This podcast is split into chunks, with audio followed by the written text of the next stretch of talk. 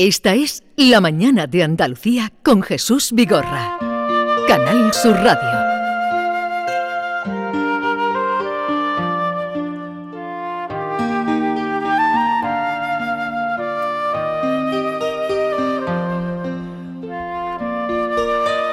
Hoy comienza la Semana de la Infancia que culmina con el Día Mundial de la Infancia que se va a celebrar el próximo domingo, día 20 de noviembre. Y de eso vamos a hablar con Maite Chacón, buenos días. Hola, ¿qué tal Jesús? David buenos Hidalgo, días. buenos días. Buenos días. Pero nuestros invitados para afrontar o tratar este asunto es Claudia Zafra, que es presidenta de UNICEF Andalucía. Claudia, buenos días. Buenos días. Y nos acompaña también Francisco José Rivera, profesor de Psicología Experimental de la Universidad de Sevilla. Buenos días, Francisco José. Buenos días, Jesús. Eh, a ver, eh, Claudia, ¿qué se pretende con en este Día Mundial de la Infancia y con esta semana en la que eh, va a haber una colaboración también eh, desde Canal Sur Radio y Televisión? Bueno, lo primero agradeceros ¿sí? que, que estemos aquí es de nuestra nuevo obligación, Claudia. como, como aliados, porque a UNICEF le gusta trabajar mucho en alianza con, con muchos colectivos, asociados. ¿Qué lo pretendemos en, esto, en esta semana del 20, diríamos, de noviembre, aunque llevamos todo el mes trabajando, ¿no? Pues queremos hacer dos cosas. Una, seguir trasladando la importancia que tiene eh, que se sepa la situación de la infancia en general en el mundo y por eso seguiremos con campañas también para recaudar fondos para los niños que están en situaciones de emergencia y en el resto del mundo en situaciones que es una de las cosas que UNICEF trabaja habitualmente, pero también en un tema que nosotros le llamamos de poner en valor y darle voz a la infancia con los temas que en, en, este momento consideramos que es más importante. Este año hemos cogido un tema estrella, cada año sacamos un tema, este año es la salud mental de los eh, niños, niñas y adolescentes. Eh, hay un dato, bueno, luego dará nuestro Sí. compañero más datos de Andalucía concretos, pero hay un dato que uno de cada siete niños de entre 10 y 19 años están, tienen diagnóstico de salud mental. Y eso además teniendo en cuenta de que muchas veces todos los temas de salud en la infancia todavía han estado más oscurecidos. Parece que no se le daba importancia, la infancia no tenía y nos- nuestra importancia es esa, sacar a la luz, darle voz y espero que esta semana con, con historias que cuenten, con trasladar un poco todos los datos, con hablar de toda la importancia que tiene, porque lo importante es como en todas las cosas, que haya inversión, que haya un plan, que haya coordinación con los centros educativos y que todo eso se traslade también El en tema, otros temas. vale, el tema o el asunto que se ha extraído, usted lo ha explicado muy bien, Claudia, es la salud mental. Es por eso que vamos a- con Francisco José Rivera, que es profesor de psicología, a que nos hable más eh, con detalle de qué representa este dato que nos daba Claudia, uno de cada siete niños en Andalucía, ¿no? Me estaba hablando de Andalucía, eh, tiene problema o está diagnosticado eh, con algún asunto de salud mental. Sí. Eh, en primer lugar, pues agradecer este espacio para poder hablar de salud mental. Hablar de salud mental y específicamente de la fase de adolescencia ayuda muchas veces a, re- a reducir la, la estigmatización de, de esta enfermedad. Poco a poco, es verdad que referentes sociales están ayudando a que este, de este aspecto se hable de forma más o menos abierta. Entonces, el poder tener un espacio donde podamos hablar y podamos relativizar el problema ayuda. Hablamos de, una cantidad muy alta, pero tener en cuenta que eso sería de los que están diagnosticados. Después tenemos otras muchas personas, mu- muchos niños o adolescentes que no son diagnosticados y que por tanto no entran dentro de esa cifra. Y obviamente eh, estamos hablando de que en todo caso tenemos que tener en cuenta que en la fase de adolescencia es un periodo de alta resiliencia, es decir, que son capaces de superar muchas de las adversidades que aparecen, pero aún así hay veces que esas adversidades pues les superan y ahí aparecen pues múltiples enfermedades mentales que tenemos que intentar dar visibilidad para intentar también fomentar pues el apoyo a estos chicos y chicas que se encuentran en una Eh, situación difícil. ¿Cuál, cuál sería la mm, enfermedad o el trastorno más común que se da en, en- porque claro, en ese, en ese dato habrá de todo tipo, pero el más común que se da en Andalucía. Sí, depende fundamentalmente también de la etapa evolutiva. Hablamos de niños y adolescentes y ahí pues no es lo mismo un chico o chica de 8 o 10 años que uno de 16 17. Trastornos relacionados con la ansiedad, la depresión o trastorno de conducta son los más frecuentes. Conforme vamos aumentando en el rango de edad, hay trastornos como de la conducta alimentaria que, es- que aparecen ya sobre todo al final de la adolescencia donde se hace muy visible y donde el impacto es mayor. Hay otros trastornos de otro corte, por ejemplo, de psicosis, que ya aparece también al final de la adolescencia. Entonces va variando, pero fundamentalmente serían eso.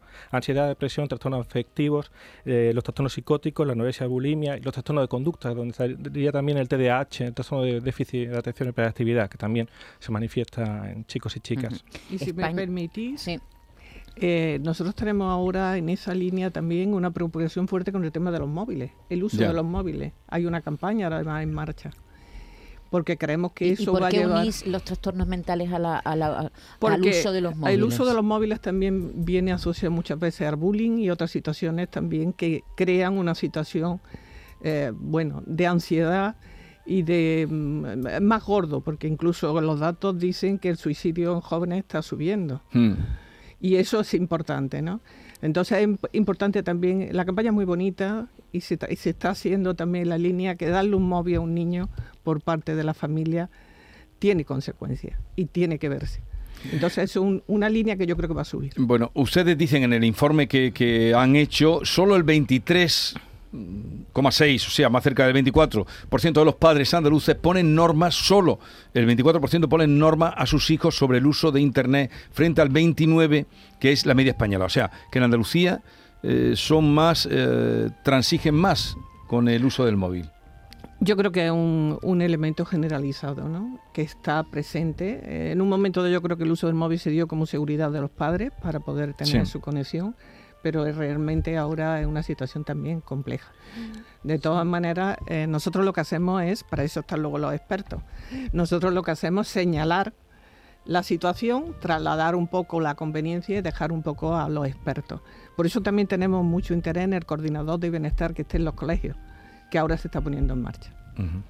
Eh, tenemos que tener en cuenta que cuando vamos a intentar retrotraer un poquito la historia, imaginaros eh, un chico, una chica que viene a casa diciendo papá, mamá, me han pegado en el cole. Nosotros somos capaces, porque tenemos, lo podemos tener como modelos, oye, a mí también me ha pasado. Y, entonces generas una situación de empatía, de cercanía con el menor y podéis, podemos trabajar con él papá, mamá, me, a través de Twitch me han colgado, me han hecho un vídeo, un meme en el cual y empezamos a añadir palabras en los que los padres o las madres no nos, no nos sentimos tan identificados, que nos cuesta muchas veces acercarnos a esa realidad, entonces no podemos decirle, ah, a mí de chico también me pasaba, porque no era real.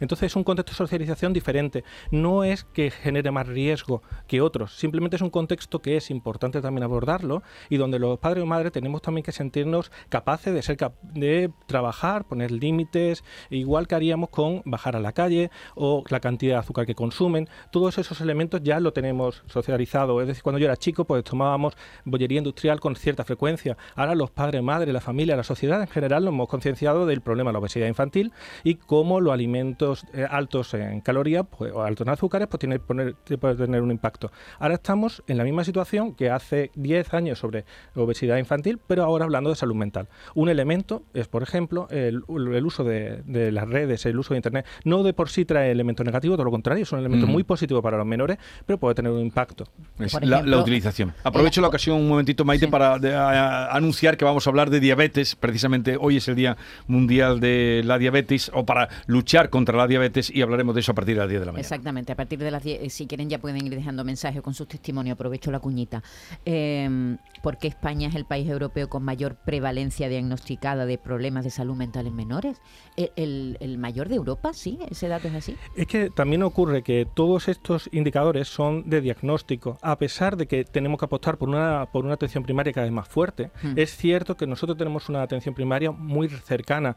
Entonces, el diagnóstico, es verdad que nosotros tenemos una capacidad de diagnóstico más alta que otros países europeos. Eso sí, también tengo que abogar porque una vez que se diagnostica hay que empezar con el tratamiento. Y en ese tratamiento, los expertos en salud mental, en el sistema sanitario público, no solamente de Andalucía, sino de España en general, pues carecen de esa capacidad de absorción de esa necesidad. Sí, es uno de los mm. problemas que se están denunciando, ¿verdad?, en los últimos tiempos, que luego los tratamientos, la asistencia a los psicólogos, a los médicos se complican. Bueno, Habéis hablado ambos de la influencia de la tecnología, de esa incidencia del control parental, ese dato del informe del 40% de los padres que usan el móvil en las comidas. Por tanto, si en este informe se pone énfasis en la educación y la importancia, sobre todo en los colegios, ¿cómo se reeduca a los padres? Porque en los colegios es fácil introducir un programa para que educar, pero los padres que ya, como tú comentabas, ya tenemos la educación hecha. Es que en realidad gran parte de los modelos ya lo tenemos. Recordad hace también bastante tiempo el, eh, anuncio de si tú lees, ellos leen. Es decir, nosotros como modelos. Ahora nosotros estamos empezando a ser conscientes de que el uso de la nueva tecnología tiene una alta potencialidad para los menores,